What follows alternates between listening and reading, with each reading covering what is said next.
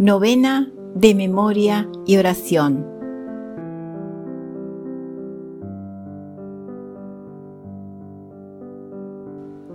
Novak, el dolor de mi pueblo me convirtió en pastor.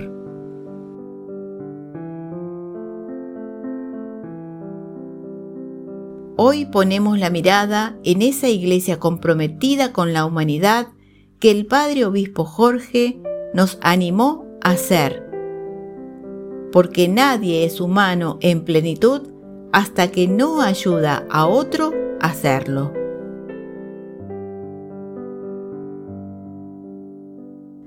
Hacemos memoria del Padre Obispo Jorge Novak, pastor que guía y alimenta a sus ovejas para que tengan y entreguen vida.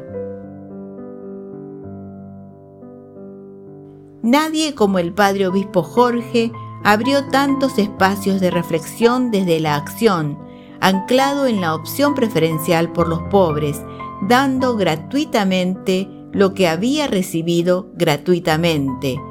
Casa Cura Brochero, sínodos y asambleas, centros de formación, Junta Diocesana de Catequesis, Pastoral de Juventud, Peregrinación Diocesana a Luján, tantos y tantos espacios para que el pueblo de Dios alimente su vida y ofrezca vida.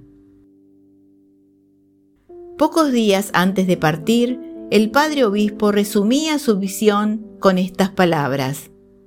En síntesis, encuentro con Jesús encuentro con el ser humano, el sentido de la iglesia, la espiritualidad de la comunión, diálogo ecuménico e interreligioso, el amor a los más pobres. La vigencia del amor es la que atempera no solo las relaciones de un país, sino también las históricas divisiones mundiales. La Iglesia no es una comunidad perfecta, sino que tiene que seguir nadando en este río del mundo con todo lo que hay, confiando en el Espíritu.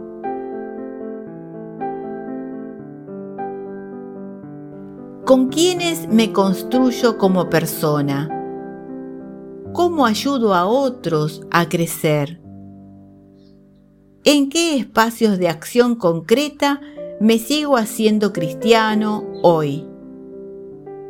¿Qué espacios podríamos priorizar hoy para una formación comprometida con la vida y la dignidad humana?